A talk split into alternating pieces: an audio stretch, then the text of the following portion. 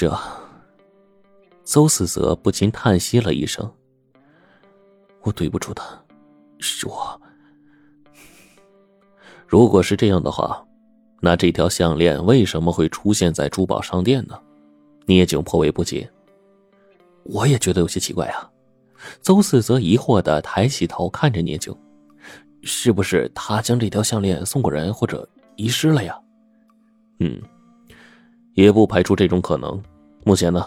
我们正在全力调查，希望你能给予密切配合。有什么情况，及时向我们反馈。嗯没问题，我相信呢，你们一定能够调查清楚的。到时候，我也放心了。邹四泽情不自禁的说。聂九没有多说，很快结束了这次问话。而从他办公室出来的邹四泽，心里倒是有了底。他知道，如果按照聂琼所言，不仅可以极大的消减存在他身上的怀疑，而且还非常明确的排除掉陶晶自杀的可能。开出一段路之后，邹四泽掏出手机，准备向艾文通报一下情况。谁知道刚打开手机之后，却响了起来，是一个陌生的号码。迟疑了片刻，还是按下了通话键。“你好，我是邹四泽。”邹导，你好啊！一个男人变调的声音，尖滑而狡诈，显然是韦氏之后发出来的。你听到这个声音，邹思泽禁不住的打了个冷战呢。那二十万我已经拿到了，看来你还知趣呀。不过这几个钱是不是太少了呀？那个男人低沉着说。你你你想要多少？邹导不会多要，再给一百万。你这你，邹思泽气的呀，一时之间难以说出话了。你轻松得到一百二十万，不义之财全给我就是了。你还是合算的，那可是一条人命啊！当然，听说现在你有了新的女人。更如愿以偿了。告诉你，妄想！邹四则怒不可遏的吼道：“走到走到，不要激动，不要激动嘛。这个钱你可以不给，不过只要我到公安局说出原委的话，恐怕 是破财免灾，还是一意孤行，孰轻孰重你自己考虑。”说完，就挂断了电话。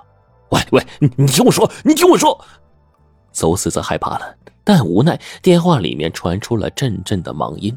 妈的，你个恶狼！他咬牙切齿的一拳就砸在了方向盘上。但是警方那边很快传来消息，陶晶的妹妹陶荣说，那条白金项链不是她姐姐的。邹四则一刻也没耽搁的找到陶荣，陶荣。那条项链分明就是你姐姐的，你为什么说不是？见到陶荣之后，邹四泽气冲冲的质问道：“当然不是了。”陶荣斜看着邹四泽：“你自己干了什么？你自己最清楚了。想拿这项链做文章，没门我我干什么了？我的姑奶奶！”邹四泽一脸冤枉的可怜相：“这条项链，你姐姐不仅戴过，而且你还见过呢。”我说不是就不是。我姐姐那条一百一十八节，这条才一百一十四节，想用这个骗人，你是不是有点太幼稚了？陶荣说完，看也没看他，扬长而去了。邹四则站在原地，看着陶荣渐渐远去的背影，沉思久久，没有离去。幽静无人的新开发区，凝固在一片漆黑的夜色之中。位于这一区域西边较偏远的地段，那几栋还未竣工的住宅楼，星光之下影影绰绰的，显得格外的扑朔迷离。突然，不知从何处窜出了一个黑影，转瞬就进入楼内消失了。十几分钟之后，随着一阵脚步声，楼顶透出了一点点微型手电筒的基数光斑。从这片楼区出来。由于连接主干道的路还没有修好，车辆通行只能走那条施工时从荒地中开辟出来的土路。黑夜即将过去，土路上依旧是空寂的，没有任何的车影。远离这个土道的杂草丛之中，传出了发动机的马达声。停车！一声凄厉的断喝，划破了夜幕。随着一束强烈的灯光照了过来，刚刚上路机的宝马顿时刹住了。邹导，您可真有耐心啊！从警车上跳下来的聂炯拉开对方车门：“我们已经等候你多时了，想不到你这时才露头出现，该不是在导演一出新戏吧？”邹四则嘴唇颤抖着，一时之间说不出话来。说说吧，深更半夜到你妻子死亡现场来干什么呀？邹四泽被带回了公安局。聂炯开门见山的问：“我，我。”邹四泽一时不知道该如何应答。怎么，说不出来？聂炯目光逼视着邹四泽。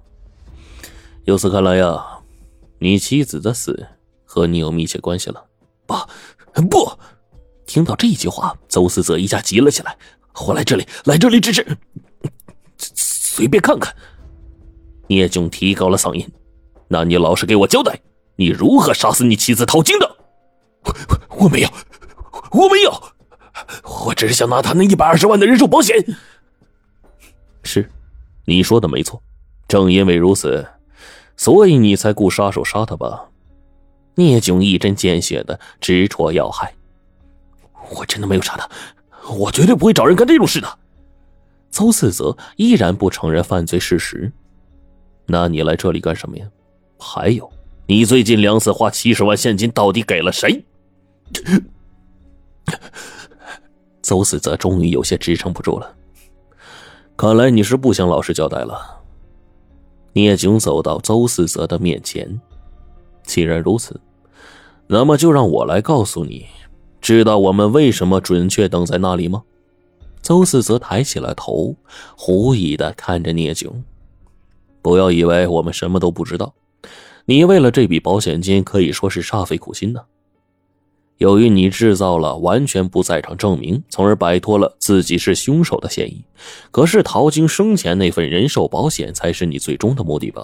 所以我坚持将陶晶的死亡归结为自杀，这样你的目的就落空了。